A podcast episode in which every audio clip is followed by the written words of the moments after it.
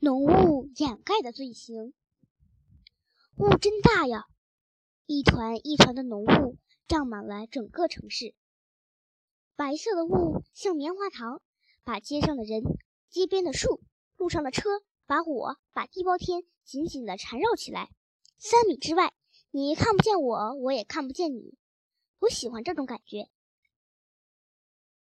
汽车都亮着车灯，开得很慢很慢，一辆接着一辆，远远看去，如同一条长龙在缓缓地爬行。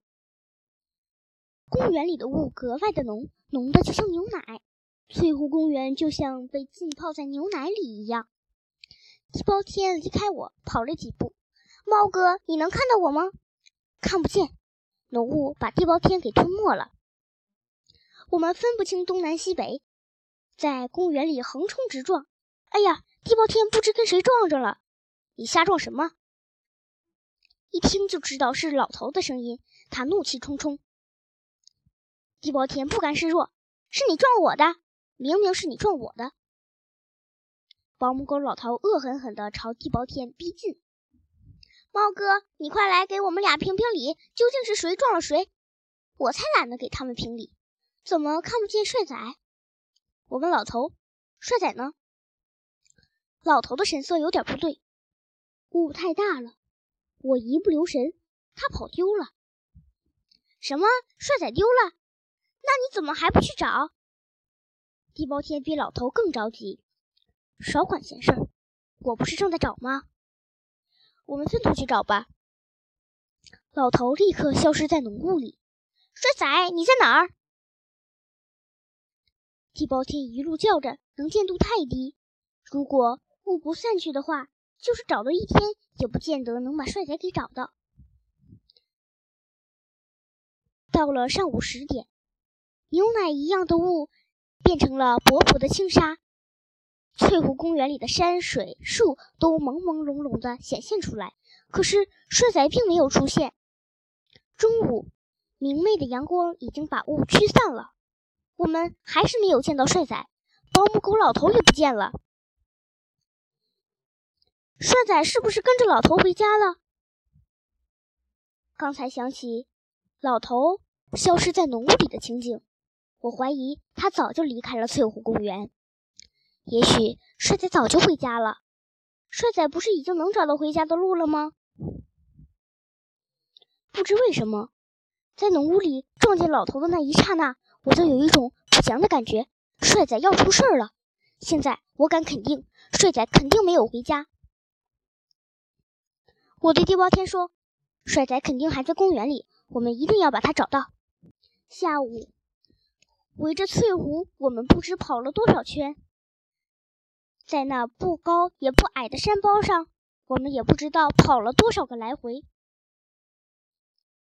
那些对我非常熟悉的人都说。小猫都疯了，我我和地包天精疲力尽，最后我们俩趴在一块石头上，呼哧呼哧的喘着气。晒着太阳可真舒服，我想打个盹儿。这时，我两耳竖起，我听到了一点怪异的声音，好像来自远方。我以为那是幻觉，我是不是太累了？地包天已经睡着了，我也想睡。那声音虽然很远，却越来越清晰，好像是狗叫声。我沿着山脚搜索起来，山脚怪石嶙峋的，我在石缝之间感受到一股刺骨的寒气。就是在这里，狗叫声更大了。真希望这是帅仔的叫声。那透着寒气的地方是一个隐秘的山洞。我想起来了，这是多年前挖的一个防空洞。洞很深，洞里阴森恐怖，曾经发过几起凶杀案，所以公园的管理人员早就用石头把洞堵住了。帅仔怎么能进去呢？帅仔！我大声的叫着，洞里果然是帅仔，他的叫声更大了。地包天醒了，他跑来问我：“帅仔找到了吗？他在哪儿？”乱石间有一道被杂草掩住的缝。我指给地包天看，这是一个防空洞，帅仔就在里面。地包天使劲的喊着：“帅仔，我们来救你！”我和地包天刨开了一些杂草，又刨开了堵在洞口的石头，终于有了一束光照进洞里。有光明就有希望。帅仔朝这边奔来，我们把他救出了山洞。我问帅仔是怎么进去的。